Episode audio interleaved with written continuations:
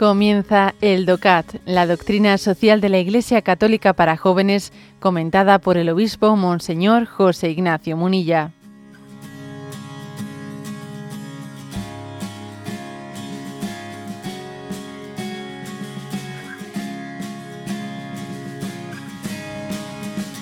Punto 289 y dice, ¿y qué hay que hacer si a pesar de todo estalla la guerra? Como veis, estamos tratando temas de actualidad, ¿no? Dice, punto 289. Las guerras de conquista y de agresión son inmorales. Cuando estalla la guerra, los responsables del Estado agredido tienen el derecho y el deber de organizar su defensa, incluso con la fuerza de las armas. Este hecho justifica que los Estados dispongan de fuerzas de combate y de armamentos para proteger a su población de los ataques exteriores. De la misma forma, los cristianos pueden ser también soldados, si bien siempre que las fuerzas de combate sirvan a la defensa y a las libertades de un país y se encuentren al servicio de garantizar la paz. Es un crimen utilizar a niños y jóvenes como soldados. Cualquier participación de este tipo en conflictos armados debe ser interrumpida. Aquellos que fueron niños soldados deben ser reintegrados en la sociedad. ¿eh?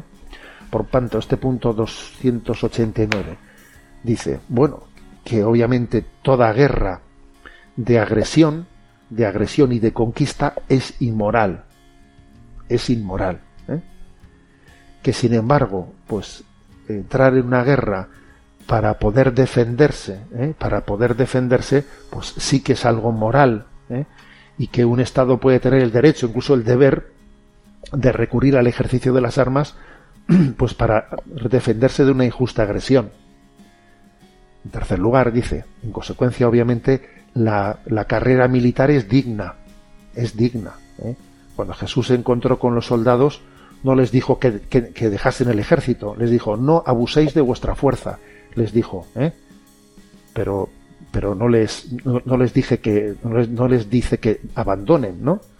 La carrera militar también, eh, también aquí se matiza, se matiza algo, algo que es, que es clave y es, y es importante, y es que es una inmoralidad el que se recurra a, a tener dentro de las fuerzas, dentro de las fuerzas armadas a niños, o también vamos a decir una cosa que hemos conocido ahora en Ucrania, el que se recurra a reclutar a reclusos, por ejemplo. O sea, recurrir a reclusos, recurrir a presos, ¿no? Pues para quitarles eh, la, pena de la cárcel. Si tú te vas a la, si te vas al frente, te vamos a, quitar esta pena de cárcel. Bueno, ¿qué prefieres? ¿Pudrirte aquí en la cárcel o ir al frente de la guerra? A ver, eso es inmoral. Eso es inmoral, como el otro día decíamos también, ¿no? Que, que, es inmoral el decir, si, si donas un riñón, te rebajamos la pena. Pero eso es inmoral. La donación de un órgano tiene que hacerse como, como algo altruista. Y el recurso a las armas tiene que hacerse como una profesión digna, no como que alguien recurra ¿no? a los presos para, eh, pues para, para hacer carne de cañón con ellos, ponerles en, en el primer lugar del frente, eh, a donde nadie quiere ir, allí vamos a poner a los presos porque preferirían estar ahí que no poder irse en la cárcel. Eso también está ocurriendo hoy en día y hemos visto, ¿no? Que existen milicias como la milicia Wagner o esa que, ni sabíamos que existía eso, que está nutrida pues, de prófugos, de prófugos y de, y, escarcelados, ¿no?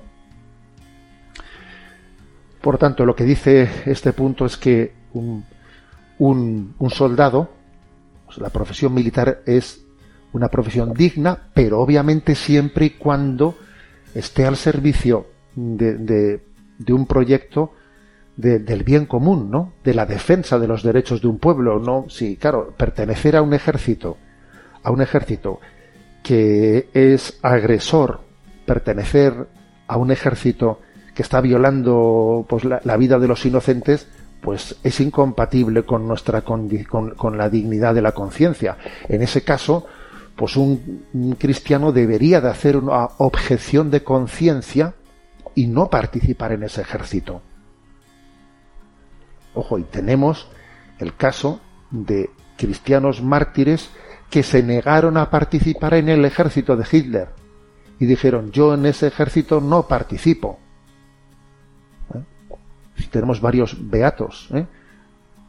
varios beatos porque hicieron objeción de conciencia y dijeron yo en este ejército no participo porque porque es utilizar la fuerza armada o sea, no, al servicio ¿no? De, de, la defensa de la defensa de los derechos del pueblo sino, sino todo lo contrario para conculcar el, el derecho de los pueblos y la paz internacional. Luego también existe un deber no un deber de objeción de conciencia en circunstancias determinadas en la profesión militar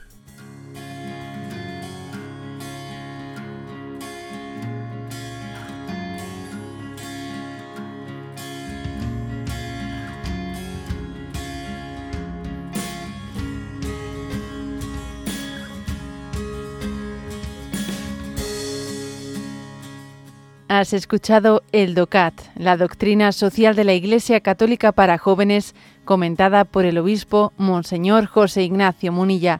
Encuentra todos los audios en radiomaria.es.